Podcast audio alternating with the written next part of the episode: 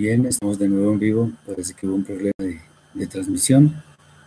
Ofrezco disculpas por eso, que no depende nada de, nosotros. Eso es, por, los, por las empresas de telecomunicaciones. Entonces vamos a ver si podemos seguir. Entonces, estamos hablando de qué es la vida eterna. Y vamos a repetirlo de manera que podamos eh, retomar sin interrupciones. Decíamos que para entender mejor lo que es el concepto de la vida eterna, bien vale la pena remontarnos a los primeros tiempos, ya que desde allí podemos entender las acciones del Eterno de quienes guardaban o no sus decretos. Aunque la Torá no había hecho su aparición, como lo habíamos dicho, es claro que las personas sabían la diferencia entre lo bueno y lo malo, porque todo ser humano tiene conciencia que es la que nos muestra la esencia de nuestras acciones. Por la corrupción imperante en el mundo sucedió esa catástrofe del Mabul, del diluvio. También fueron destruidas las ciudades corruptas de Sodoma y Gomorra. Eh, por la maldad de los egipcios, el Eterno los sometió a muchas plagas. Por la idolatría de los sacerdotes de Baal, el profeta Elías los degolló y muchos más ejemplos existen. También por otro lado, la fe inquebrantable de Abraham, como decía en, cuando se estaba terminando la anterior eh, transmisión, fue abundantemente recompensada con bienestar y un final feliz. La fidelidad, de Hanok, o sea, Enoch, fue que, lo que causó que el Eterno le llevara a los cielos. La humildad y fidelidad de, de Josué, de Joshua, le llevó a conquistar la tierra prometida y muchos otros hombres fueron retribuidos con abundancia por sus buenas acciones. Entonces, esto debe ser claro para nosotros, que el bien produce beneficios y el mal trae castigos. Es importante tener en cuenta que todo ello es consecuencia de lo que el Eterno ha determinado insistentemente en su Torah. No obstante, lo que hemos mostrado pareciera que refleja las recompensas en esta edad presente. ¿Y qué pasa cuando las personas mueren? Muy bien. Existen varios textos que nos dan una idea muy interesante de lo que habrá de ser la vida futura. Ellos son la base para entender qué le espera a una persona. Vamos a ver varios textos. El primero es Coelet, Eclesiastes capítulo 12, versículo 14. El fin de todo el discurso oído es este. Teme a Elohim y guarda sus mandamientos, porque esto es el todo del hombre. Atención, porque Elohim traerá toda obra a juicio, juntamente con toda cosa encubierta, sea buena o sea mala. Daniel 12, 1 y 2. En aquel tiempo se levantará Miguel, el gran príncipe que está de parte de los hijos de tu pueblo. Y será tiempo de angustia, cual nunca fue desde que hubo gente hasta entonces. Pero en aquel tiempo será libertado tu pueblo, todos los que se hallen inscritos en el libro, y muchos de los que duermen en el polvo de la tierra serán despertados, unos para vida eterna y otros para vergüenza y confusión perpetua. Ahora Matillahu, Mateo capítulo 25, 31 al 46. Cuando el Hijo del Hombre venga en su gloria y todos los santos ángeles con él, entonces se sentará en su trono de gloria y serán reunidas delante de él todas las naciones. Y los apartará unos a otros como aparta el pastor las ovejas de los cabritos. Y pondrá las ovejas a la derecha y los cabritos a la izquierda. Entonces el rey dirá a los de su derecha, a las ovejas, venid benditos de mi Padre, heredad del reino preparado para vosotros desde la fundación del mundo. Porque tuve hambre y me disteis de comer, tuve sed, me disteis de beber, fui forastero, me recogisteis, estuve desnudo, me cubristeis, estuve enfermo y me visitasteis, en la cárcel y vinisteis a mí. Entonces los justos le responderán diciendo, Señor, ¿cuándo te vimos hambriento y te sustentamos, o sediento y te dimos de beber? ¿Y cuándo te vimos forastero y te recogimos o desnudo y te cubrimos? ¿O cuándo te vimos enfermo o en la cárcel y vinimos a ti? Y respondiendo el rey les dirá, de cierto os digo que en cuanto lo hicisteis a uno de estos mis hermanos más pequeños, a mí lo hicisteis. Entonces dirá también a los de la izquierda, apartaos de mí, malditos, al fuego eterno preparado para el diablo y sus ángeles, porque tuve hambre y no me disteis de comer, tuve sed y no me disteis de beber, fui forastero y no me recogisteis, estuve desnudo y no me cubristeis, enfermo y en la cárcel, y no me visitasteis. Entonces también ellos le responderán diciendo, Señor, ¿cuándo te vimos hambriento, sediento, forastero, desnudo, enfermo o en la cárcel y no te servimos?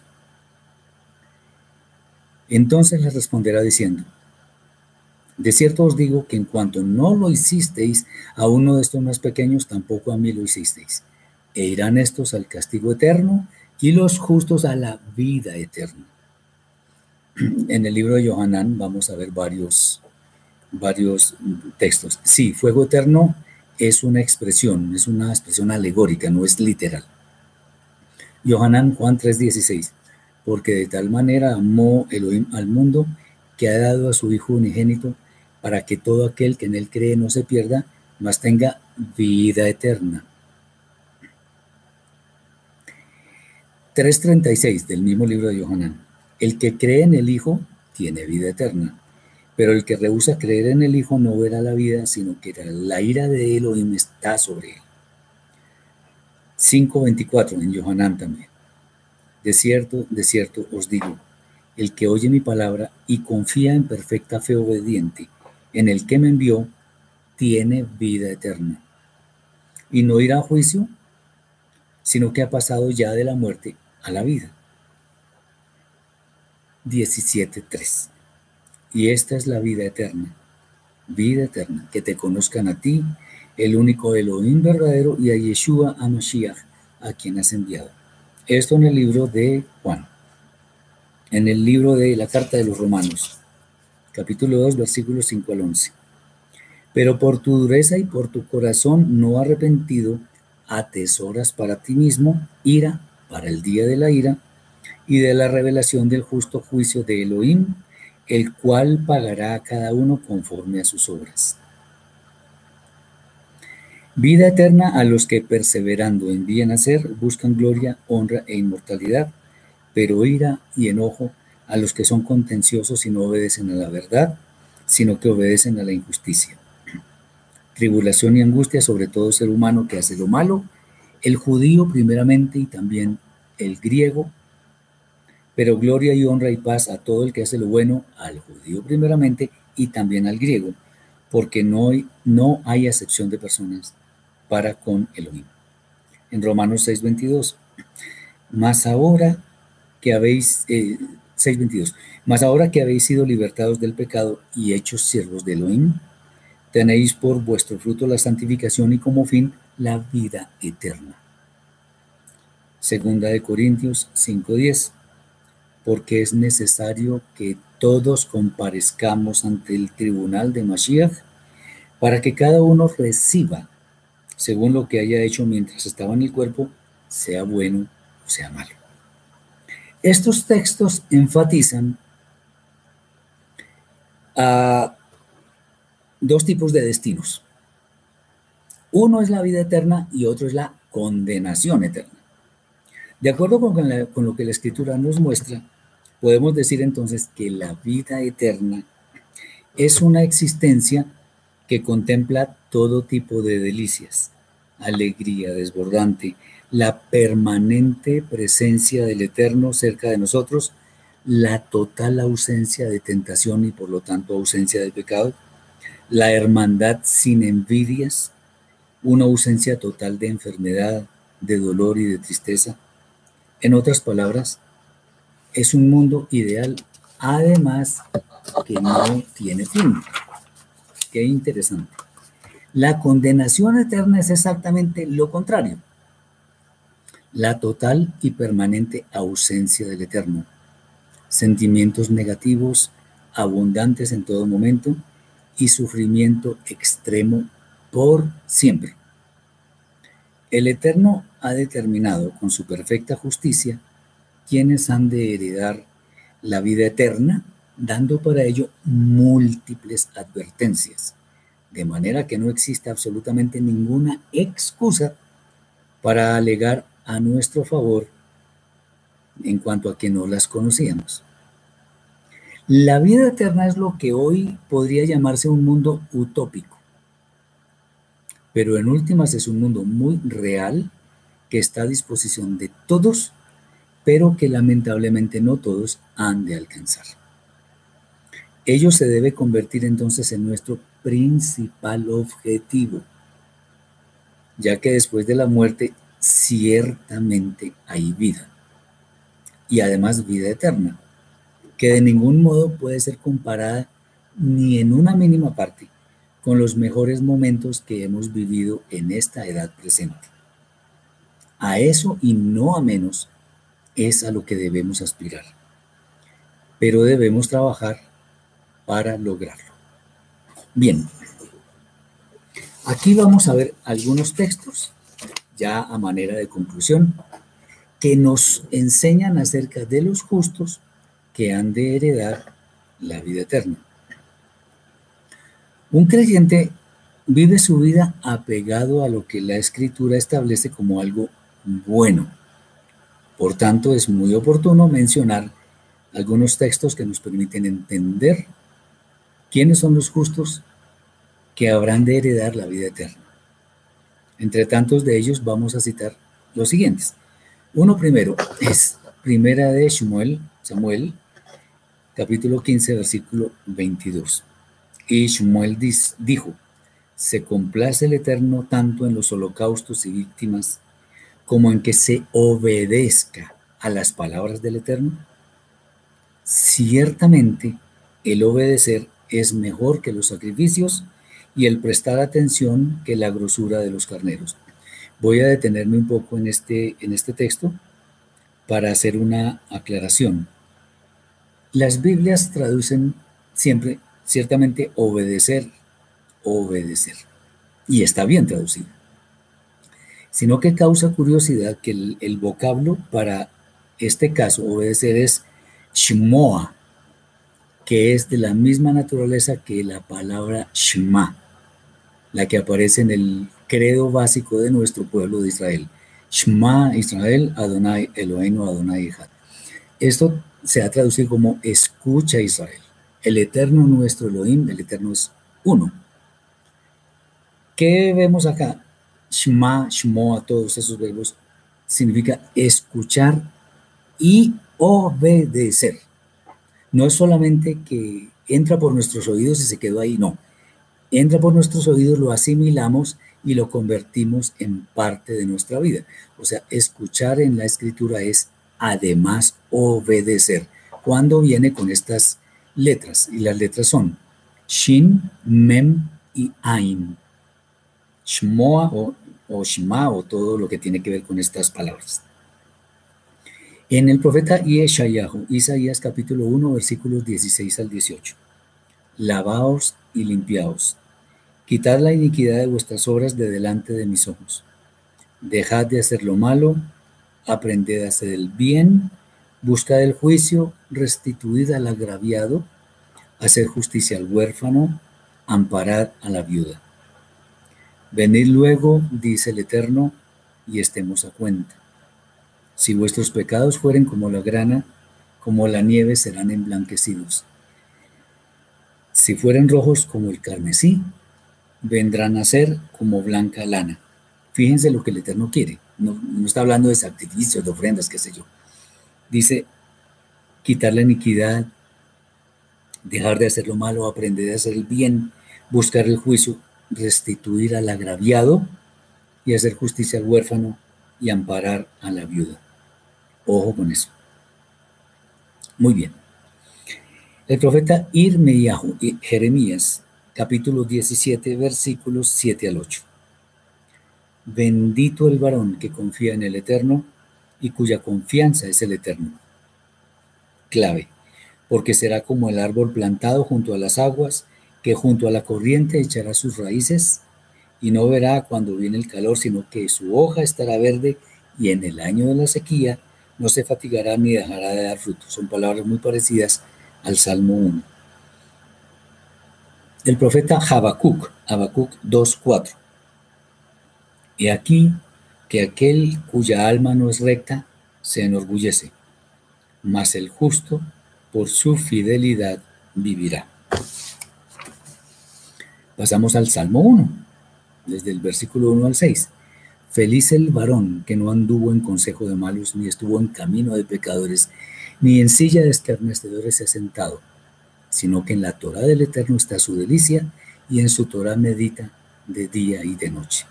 Será como árbol plantado junto a corrientes de aguas que da su fruto a su tiempo y su hoja no cae y todo lo que hace prosperará. No así los malos, que son como el tamo que arrebata el viento. Por tanto, no se levantarán los malos en el juicio ni los pecadores en la congregación de los justos, porque el Eterno conoce el camino de los justos, mas la senda de los malos perecerá. Este, es, este que viene es un texto que me gusta muy especialmente, porque son palabras sublimes en cuanto a, a es verdaderamente un justo. El Salmo 15, versículos 1 al 5, todo el Salmo. Eterno, ¿quién habitará en tu tabernáculo? ¿Quién morará en tu monte santo? El que anda en integridad y hace justicia, y habla verdad en su corazón. El que no calumnia con su lengua, ni hace mal a su prójimo, ni admite reproche alguno contra su vecino, aquel a cuyos ojos el vil es menospreciado, pero honra a los que temen al Eterno. El que aún jurando en daño suyo, no por eso cambia. Quien su dinero no dio a usura, ni contra el inocente admitió cohecho. El que hace estas cosas no resbalará jamás. Mateo, Matitiahu, capítulo 5, versículos 3, 3 al 12. Felices los pobres de espíritu, porque de ellos es el reino de los cielos. Felices los que lloran, porque ellos recibirán consolación. Felices los mansos, porque ellos recibirán la tierra por heredad. Felices los que tienen hambre y sed de justicia, porque ellos serán saciados. Felices los misericordiosos, porque ellos alcanzarán misericordia. Felices los de limpio corazón, porque ellos verán a Elohim. Felices los pacificadores, porque ellos serán llamados hijos del mismo. Felices los que padecen persecución por causa de la justicia, porque de ellos es el reino de los cielos. Felices sois por, eh, cuando por mi causa, dice el Mashiach, os vituperen y os persigan y digan toda clase de mal contra vosotros, mintiendo. Gozaos y alegraos, porque vuestro galardón es grande en los cielos, porque así persiguieron a los profetas que fueron antes de, vosotros. Finalmente, segunda de Corintios capítulo 7, versículo 1. Así que, amados, puesto que tenemos tales promesas, Limpiémonos de toda contaminación de carne y de espíritu, perfeccionando la santidad en el temor de Elohim. Tengamos en cuenta que solamente los justos han de entrar en la eternidad. Yo espero que esto haya sido de gran bendición para sus vidas. A pesar de la, del corte que hubo, le dimos continuidad a la charla porque esto no nos va a desanimar. Al contrario, nos da más fuerzas para seguir. No importa, son dos, dos partes. Y espero que tengamos en cuenta estos tips que nos da la escritura. Que tengamos eh, mucho cuidado en cómo conducimos nuestra vida. Que sea la bondad, la misericordia, la justicia. No no el chisme, no la mala palabra, no. Que todo lo que hagamos sea en función de obedecer al Eterno. Si andamos así, el Eterno nos va a ayudar. Muchas gracias por su atención, muchas bendiciones, que tengan un resto de Shabbat muy bendecido y por ahora también Shavuot. Muchas bendiciones.